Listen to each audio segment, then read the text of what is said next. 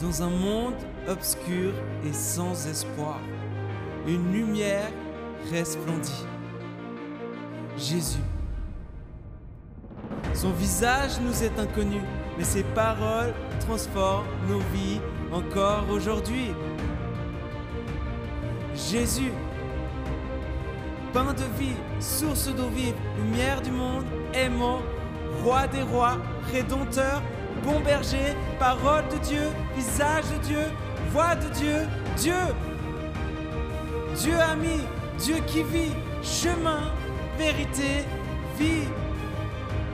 Jésus, tout simplement Jésus. Dimanche passé, je vous ai posé la question, comment serait ta vie et comment serait le monde si Jésus n'était pas mort, n'est-ce pas? Et puis ce matin, la question c'est, comment serait ta vie et comment serait le monde si Jésus n'était pas ressuscité? Alors, probablement, on serait déjà, on serait même pas là. Hein?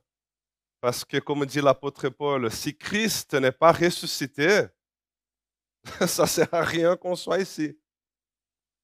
Si Christ n'est pas ressuscité, notre foi, tout ce que nous croyons, ne sert plus à rien. Donc ce matin, nous allons parler de la résurrection de Jésus. Nous arrivons à la fin de l'évangile des Jean. Il reste encore un chapitre. Bon, deux, parce qu'on a loupé un chapitre à cause de la Pentecôte. Et ce matin, nous allons lire l'évangile des Jean, le chapitre 20, qui nous parle de la résurrection de Jésus. J'aimerais lire avec vous à partir du verset 1, qui dit Le dimanche, Marie de Magdala s'est rendue au tombeau de bon matin, alors qu'il faisait encore sombre, et elle vit que la pierre avait été enlevée, la pierre de l'entrée du tombeau. Elle courut, courut trouver Simon-Pierre et l'autre disciple que Jésus aimait. Donc peut-être que ce autre disciple que Jésus aimait, c'était Jean lui-même. N'a pas voulu dire euh, Pierre et moi-même. Il a choisi de dire l'autre disciple que Jésus aimait. Il leur dit, ils ont enlevé le Seigneur du tombeau et nous ne savons pas où ils l'ont mis. Pierre et l'autre disciple sortirent donc et allèrent au tombeau. Et puis, ils allèrent au tombeau. Et une fois arrivés au tombeau, ils ont vu les bandelettes posées par terre. Et puis, ils ont remarqué que le linge qu'on avait mis sur la tête de Jésus n'était pas avec les bandes, mais il était dans un autre endroit. Et puis Marie, à ce moment-là, elle se tenait dehors près du tombeau et puis elle pleurait. Elle pleurait beaucoup, elle était... Euh, elle ne savait pas qu'est-ce qu'est-ce qui était en train de se passer. Et puis tout à coup, Marie, elle se retourna et vit Jésus debout. Jésus était là, derrière elle. Mais euh, elle ne savait pas que c'était Jésus. Elle savait qu'il avait quelqu'un derrière, mais elle ne savait pas que c'était Jésus lui-même. Elle pensa que c'était qui? Le jardinier. Cela veut dire que le Christ ressuscité, Jésus ressuscité, cela veut dire que son apparence physique et sa voix n'étaient pas aussi évidents à reconnaître. Et puis quand Jésus dit au verset 16, il dit Marie, soudain, elle réalise que c'est Jésus. Alors, comment cela s'est passé? Est-ce que Jésus avait un ton de voix différent? Est-ce qu'à ce moment-là, la voix était plus euh, douce?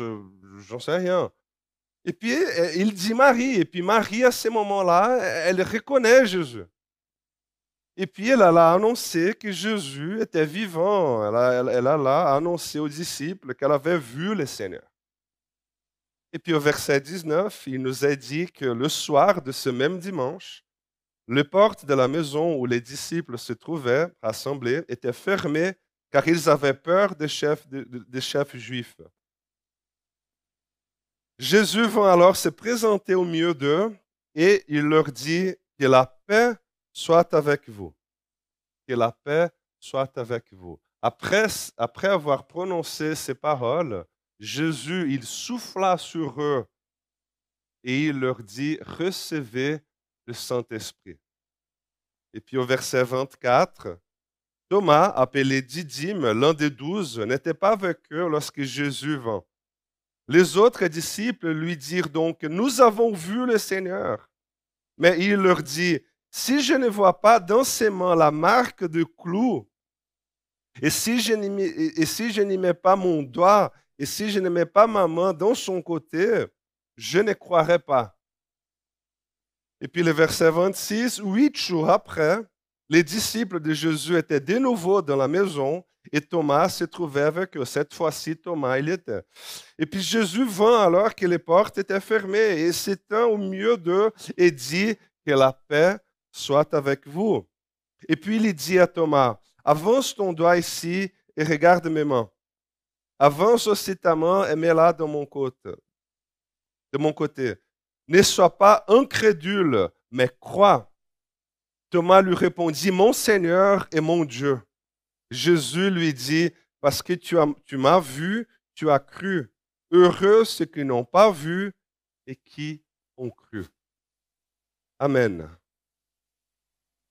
Alors, en lisant ce passage de la résurrection de Jésus, je, me suis posé la question, qu'est-ce que cela veut nous dire? En lisant justement le chapitre 20 de Jean, je me suis posé la question, qu'est-ce que la résurrection de Jésus veut nous apprendre ce matin? Qu'est-ce que la résurrection de Jésus veut nous apprendre aujourd'hui? Et ce matin, j'aimerais souligner deux choses que j'ai comprises. Tout d'abord, la résurrection de Jésus nous enseigne au sujet de la mort. La résurrection de Jésus nous enseigne au sujet de la mort. La vie, la résurrection nous enseigne au sujet de la mort. C'est intéressant dans, les textes que nous avons lus que Marie, ainsi que Pierre et Jean, ils sont surpris que la pierre qui fermait le tombeau, elle était roulée et que Jésus n'y était plus. Ils sont surpris. Marie pense que quelqu'un avait volé les corps de Jésus. Elle est paniquée, elle est là, mais quelqu'un a volé Jésus, mais comment ça se fait? Il est où? Alors, Marie et les autres disciples, ils auraient pu plutôt rendre gloire à Dieu que Jésus était ressuscité.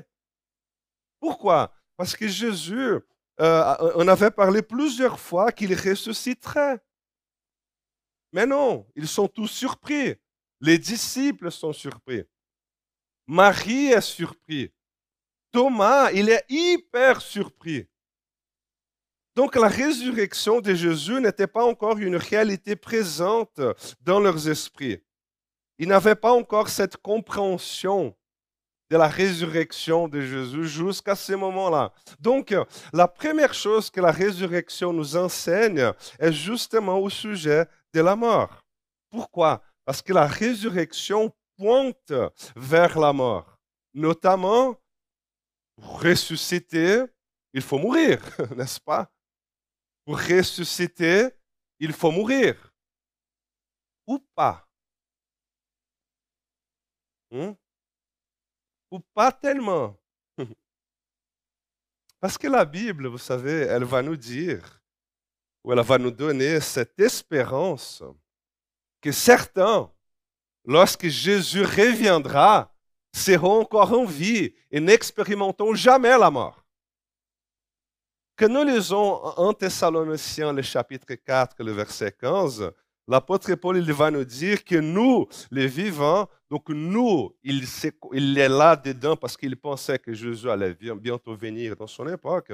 Il dit que nous, les vivants, restés pour le retour du Seigneur, nous ne dévancerons pas ceux qui sont morts. En effet, le Seigneur lui-même a un signal donné à la voix d'un archange et au son de la trompette de Dieu descendra du ciel et ceux qui sont morts en Christ ressusciteront d'abord. Ensuite, nous qui serons encore en vie, nous serons tous ensemble enlevés avec eux sur des nuées à la rencontre du Seigneur dans les airs et ainsi nous serons toujours avec le Seigneur. Amen. Donc,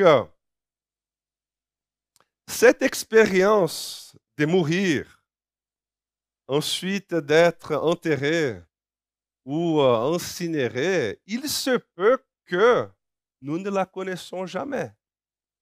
Moi, j'espère ne pas la connaître. J'espère être là-dedans. Hein? Vivant, et puis tout à coup, ah voilà. Mais c'est une possibilité, amen. C'est une possibilité. Cependant, vous savez, nous, nous expérimentons la mort tous les jours. Mais la mort, dans le sens de notre euh, finitude, la mort dans le sens de, de, notre limitation, parce que nous sommes limités. Nous ne pouvons pas nous envoler. Nous ne pouvons pas nous, nous, nous télétransporter. Nous, nous sommes limités dans le temps et dans l'espace. Pourquoi? Parce que nous sommes mortels. Nous vieillissons, nous, nous tombons malades, nous avons des addictions. Notre corps, il a des addictions, des caféines, des sucres, des nicotines, d'alcool. Et c'est justement cette condition-là de finitude, cette condition d'être là dans, dans, un état mortel de finitude qui va amener l'apôtre Paul à dire, malheureux être humain que je suis. Il dit, qui me délivrera de ce corps de mort? Parce que vous savez, euh, nous ne sommes pas disciples de Platon. Nous ne sommes pas des disciples des philosophes grecs qui disait que nous sommes euh, une âme qui habite dans un corps. Non, nous sommes des êtres humains. Et le corps qui n'a pas d'âme est un cadavre. Et l'âme qui n'a pas de corps, c'est un fantôme. La Bible nous dit que Dieu créa l'homme avec la poussière de la terre. Donc Dieu créa le corps humain. Ensuite, il insuffla sur lui un souffle de vie. Donc il insuffla l'esprit. En hébreu, c'est le rua. Et l'homme ainsi devint une âme vivante. Ou dans d'autres traductions, un être vivant. Donc, que se passera-t-il au moment de notre résurrection? Notre esprit se rencontrera avec notre corps, que la Bible dit que c'est un corps incorruptible, c'est un corps revêtu d'immortalité, et nous serons la plénitude de ce que nous avons été créés. Je crois, je crois que je suis Leonardo Garcia et qu'un jour, Leonardo, Leonardo c'est mon nom, hein. Léo c'est juste le son. Leonardo, je crois qu'un jour, Leonardo Garcia, il va expérimenter la mort, ou pas, j'espère pas, mais en disant que oui. Et il va ressusciter Leonardo Garcia. Donc je crois à cette continuité de l'identité et de cette relation personnelle avec Dieu. C'est ma compréhension de la Bible. Et vous savez, toute autre possibilité et tout autre argument pour parler de la mort, mais qui ne met pas la résurrection en évidence, signifie que je cesse d'exister. Tu cesses d'exister. C'est le cas, par exemple, de la doctrine de la réincarnation. La réincarnation, elle m'élimine. La réincarnation, elle me détruit. Parce que je ne sais pas si je suis Sébastien d'il y a 500 ans, je ne sais pas si je suis Léo Garcia aujourd'hui, et je ne sais pas si ce que je vis aujourd'hui, c'est le fruit des bêtises que Sébastien il a fait il y a 500 ans. Et je ne sais pas non plus ce que je serai d'ici 300 ans. Qui sait, les amis, si les choses que j'ai faites ici ne sont pas bonnes? et que d'ici 250 ans, je vais réincarner dans une fourmi ou dans un âne?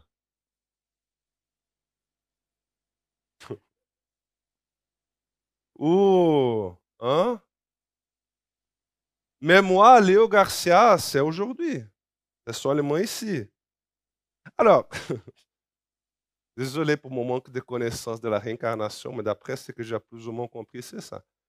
Alors, ce que je crois, et ce que j'ai ma compréhension de la Bible, c'est qu'un jour, Dieu, il va ouvrir les portes de la mort et il va dire, Léo Garcia, viens.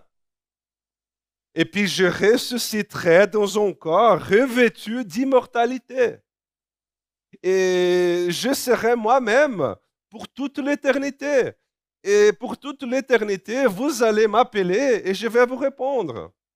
Et je vais vous appeler et vous allez me reconnaître. Donc vous savez, et ça, bon, je ne comprends pas très bien, ou encore, je ne sais pas si un jour je vais comprendre, mais je ne comprends pas très bien cette idée biblique d'ailleurs, que dans les ciels, il n'y aura pas de mariage. Je ne sais pas comment ça va aller. Vous savez, j'ai un ami au séminaire théologique qui a failli être expulsé du séminaire parce qu'il a dit Bien sûr qu'il n'y aura pas de mariage au ciel, professeur. Parce qu'au ciel, ce sera l'amour libre. Hein? Il a été averti, il a failli être expulsé. Donc cette théologie-là, les amis, n'est pas biblique. Mais nous nous reconnaîtrons. Nous nous reconnaîtrons. Nous aurons un nom. Et voilà l'espérance que la résurrection de Jésus nous offre. Une fois, j'ai entendu une phrase d'un pasteur. Si vous voulez noter cette phrase,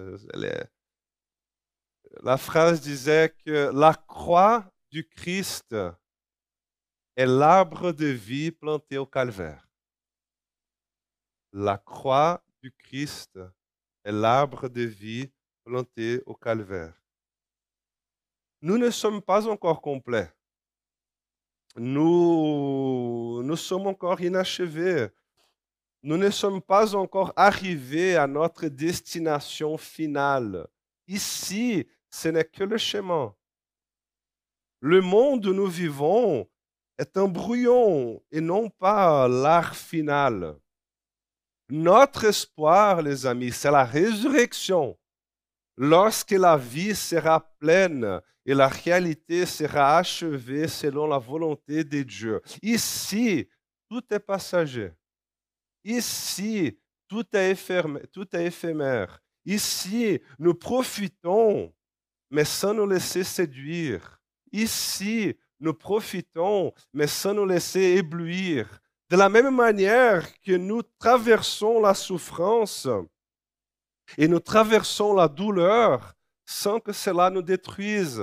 Pourquoi? Parce que nous savons que notre ligne d'arrivée, c'est la résurrection. Amen. Je fais juste une mini parenthèse. Ligne d'arrivée. Ciel, résurrection, et non pas la mission. Notre mission n'est pas aller au ciel. Le ciel est notre ligne d'arrivée. Mais notre mission, c'est d'amener le ciel sur la terre. Jusqu'au jour où on sera tous ensemble au ciel. Mais le ciel, c'est notre espérance, c'est notre ligne d'arrivée et non pas notre mission. Mais la résurrection de Jésus, en plus de nous enseigner au sujet de la mort et de cette espérance de résurrection, elle nous enseigne aussi une deuxième chose. Elle nous enseigne où nous pouvons rencontrer Jésus. Et je trouve très belle cette expérience de Thomas. Lorsque Jésus ressuscita, Thomas, il voulait toucher ses blessures. Thomas, il ne voulait pas savoir si éventuellement Jésus il avait réalisé un miracle inédit hein, pour prouver qu'il était vivant et puis pour prouver que c'était bien Jésus. Non, il veut voir ses blessures. Il veut toucher ses blessures. Il n'a pas dit, euh, ah ben Jésus, si, si c'est vraiment toi, fais alors un signe miraculeux, inattendu, euh, inédit. Si c'est vraiment toi, Jésus, fais quelque chose qu'on n'a pas encore vu pendant ces trois dernières années. Fais quelque chose d'incroyable. Thomas, il voulait rencontrer, il ne voulait pas rencontrer Jésus dans l'extraordinaire. Thomas, il ne voulait pas rencontrer Jésus dans la puissance. Non, il voulait toucher ses blessures. Donc, si la résurrection de Jésus nous enseigne au sujet de la mort, elle nous enseigne aussi où nous pouvons rencontrer Jésus avant la mort. Parce que vous savez, ici, dans cette salle, où nous sommes rassemblés, nous sommes tous bien habillés, nous sommes tous bien parfumés, mais le monde, il est composé encore de plusieurs milliards de personnes, de millions de personnes affamées, détruites, sans savoir dormir. Et Jésus est là. Et si nous voulons toucher Jésus, nous sommes aussi invités à toucher les blessures de ce monde. Car n'est-ce pas cela que Jésus il a, il a enseigné au sujet du jugement final? Quand il parle du jugement final, il utilise une image très intéressante. Il va dire que le roi, il dira à ceux qui seront à sa droite, Venez ici, vous qui êtes bénis de mon Père et héritiez le royaume qui a été préparé pour vous depuis la fondation du monde, car j'ai eu faim et vous m'avez donné à manger. J'ai eu soif et vous m'avez donné à boire. J'étais étranger et vous m'avez accueilli. J'étais nu et vous m'avez vêtu. J'étais malade et vous m'avez visité. J'étais en prison et vous m'avez visité. Alors les justes, ils, répondront, mais Seigneur, quand avons-nous vu avoir faim et t'avons-nous donné à manger? Ou avoir soif et t'avons-nous donné à boire? Et la réponse c'est, eh bien, chaque fois que vous avez touché les blessures de ce monde, c'est à moi que vous l'avez fait. Et je pense que c'est la leçon que Thomas nous enseigne. Tu veux toucher Jésus, alors va là où il a de la douleur. Va là où il a de la souffrance. Parce que un Dieu qui n'est pas présent parmi les misérables de ce monde n'est pas un Dieu qui mérite d'être adoré. Le Christ ressuscité porte sur lui les marques de la mort. C'est pourquoi, quand nous regardons les tragédies qui frappent notre monde, nous voyons tout de suite la main de Dieu. Non pas dans les explosions, non pas ni, ni dans les vies qui sont mortes, mais dans la solidarité, dans les mobilisations de compassion, dans les larmes de ceux qui pleurent, dans les embrassades réconfortantes. Lorsque nous sommes face à la tragédie, à la souffrance, la réponse ne doit pas être l'exercice de la raison. La réponse doit toujours être une action, une action d'amour une action de bonté, de miséricorde, de compassion et de grâce. Si tu veux, Jean-François. C'est pourquoi, quand le Christ ressuscité, il apparaît devant les disciples, il se cachait dans la peur, qu'est-ce qu'il fait?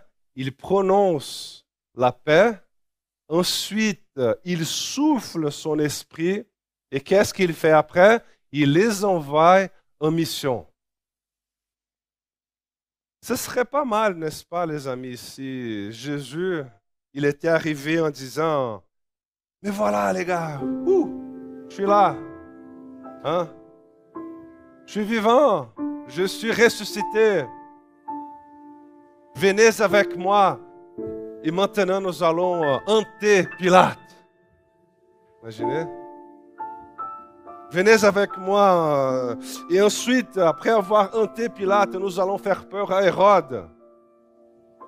Et ainsi, nous allons dominer le monde. Et personne ne pourra plus nous arrêter parce que nous sommes la tête et non la queue. Hein?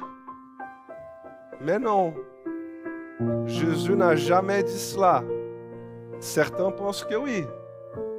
Mais Jésus n'a jamais dit cela. Jésus, il a dit, les amis, comme le Père, il m'a envoyé, je vous envoie aussi. Allez toucher les blessures de ce monde. Écoutez bien, et allez annoncer dans ce monde, vers ce monde, pour ce monde, allez annoncer qu'un jour, tout cela sera fini. Et allez annoncer que ce grand jour de la victoire est bientôt là. Amen. Et puis Jésus dit, mais voici, voici, je viens bientôt. Voici, je viens bientôt. Donc les disciples, allez et annoncez. Allez toucher les blessures et allez annoncer que les grands jours de la victoire, nous serons réunis avec Jésus. Il viendra, reviendra nous rencontrer. Ces grands jours de la victoire est bientôt là. Et ça, les amis, c'est l'espérance que ce monde en a besoin. Et que nous aussi, nous en avons besoin, n'est-ce pas? Nous aussi.